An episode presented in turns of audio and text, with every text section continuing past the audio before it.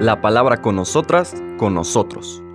Una reflexión de la palabra cotidiana en diálogo con el acontecer de la comunidad universitaria.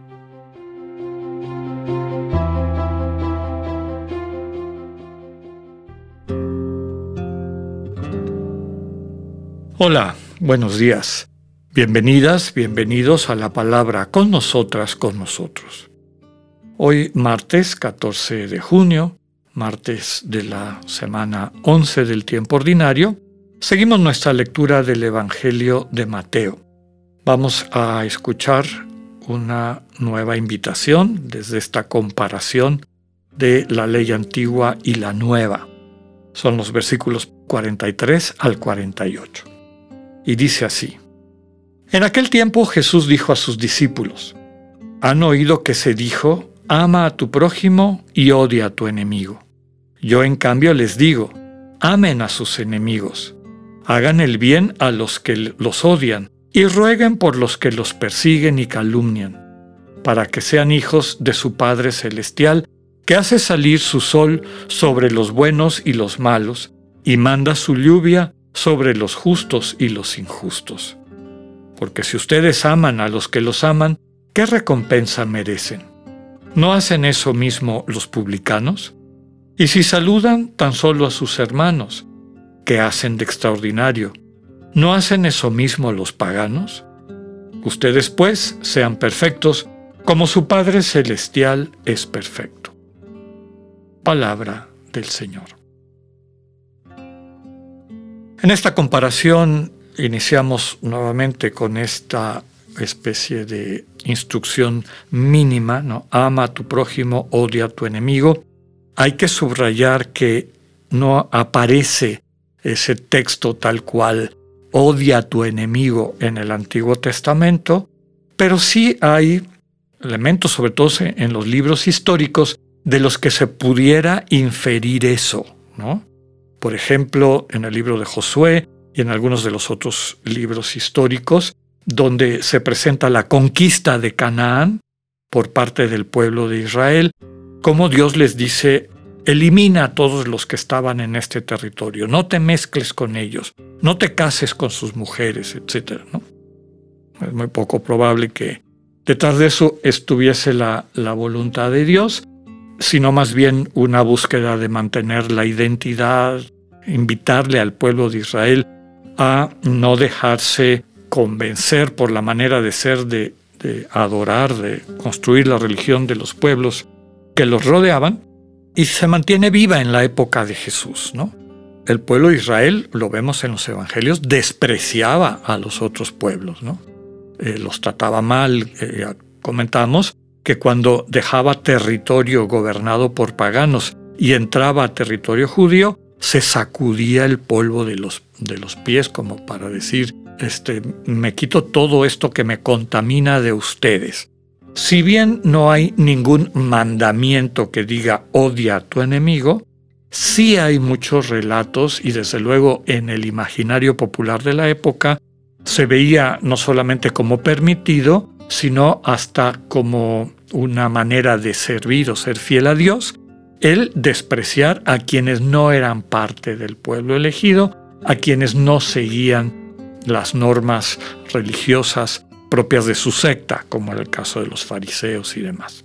Habiendo dicho esto, vamos a ver con claridad a qué nos invita el Señor en esta ética de máximos. Dejamos a un lado esta comparación antigua y a dónde nos invita. Nos invita a amar a los enemigos, a hacer el bien a quienes nos odian, a rogar por los que nos persiguen y calumnian. Lo primero que tendría yo que decir es que esto no se puede vivir por decreto y mucho menos de manera voluntarista. Aquí me parece fundamental lo que la misma Sagrada Escritura nos enseña de la necesidad de abrir el corazón para que Dios lo sane. Un corazón que no ha sido sanado, es poco probable que pueda vivir esto con paz. A lo mejor mientras tenga energía o, se sienta parte de, de un discurso, de una ideología, lo va a aplicar desde esa voluntad a fuerza, violentándose, hasta que llegue el momento en que se le acabe la energía o la situación sea tan grave y tan molesta que termine tronando y no solamente maltratando de palabra, sino inclusive llegando a la violencia. Por lo tanto, el camino no es el voluntarismo. El camino, nos lo dice con mucha claridad la primera carta de Juan, es dejarle a Dios enseñarnos a amar. Él nos amó primero. Este amor del que habla Mateo viene de Dios.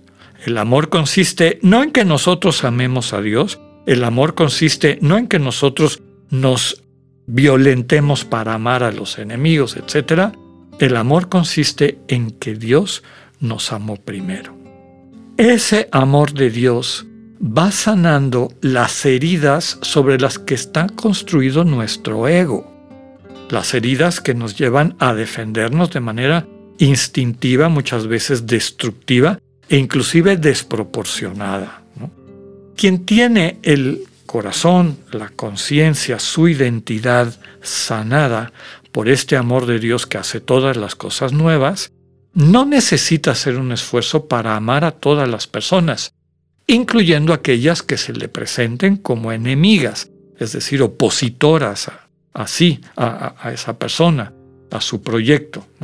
Este amor es algo natural, es algo que, que va apareciendo en la medida en que nuestra relación con Dios se va profundizando, en que el Dios que nos enamora, realmente al quedar llenos de ese amor divino, empecemos a ver a la gente que nos rodea con la mirada de Dios, con la mirada de este Dios que ama a todas sus criaturas, a todos sus hijos e hijas, independientemente de lo que hagan.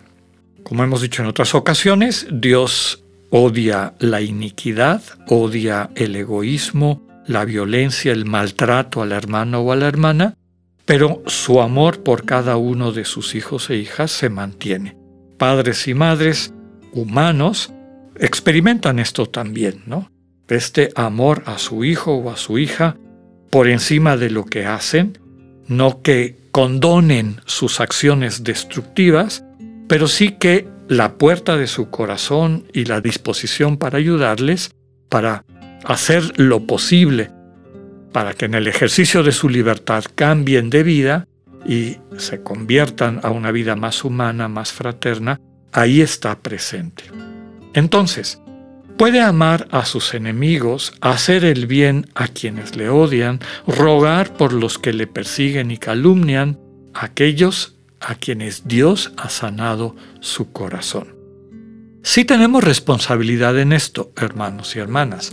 Nuestra responsabilidad está en acudir al encuentro con el Dios que constantemente nos ama primero para que su amor vaya sanando el desamor de nuestro corazón y cambie nuestra actitud interior, de tal forma que podamos amar con naturalidad a todo ser humano, aunque odiemos las acciones destructivas que haga y lo digamos con claridad cuando corresponde, pero que nunca se pierda ese vínculo y ese deseo de incorporar, de transformar, de redimir al hermano o a la hermana. Termina la lectura diciendo que eso nos vincula a la actitud de Dios, ¿no? Ser hijos para que sean hijos, hijas de su Padre Celestial. Este Padre Celestial que hace salir su sol y hace llover, es decir, dos cosas fundamentales para que haya cosecha, para que haya vida. Dios bendice a través de esto a buenos y malos, a justos y a injustos. Y finalmente dice, los que aman a los que los aman, y saludan a sus hermanos, a sus parientes, a los que tienen algún vínculo de sangre con ellos, ahí no hay nada, eso lo hacen los paganos, eso lo hace la gente del mundo. Es el ego que desde su interés busca a personas que lo alimenten y lo tomen en cuenta. Aquí la clave es ser perfectos como el Padre Celestial es perfecto. Lucas, en la versión que él pone de este mismo texto de Mateo, subraya en qué consiste la perfección de Dios, porque Lucas pone, sean misericordiosos como su Padre Celestial es misericordioso. Pidámosle al Señor la gracia de crecer en nuestra conciencia de este amor incondicional que nos regala, que nos sana y que nos capacita para amar incondicionalmente a quienes nos rodean. Que así sea, que tengan un buen día. Dios con ustedes.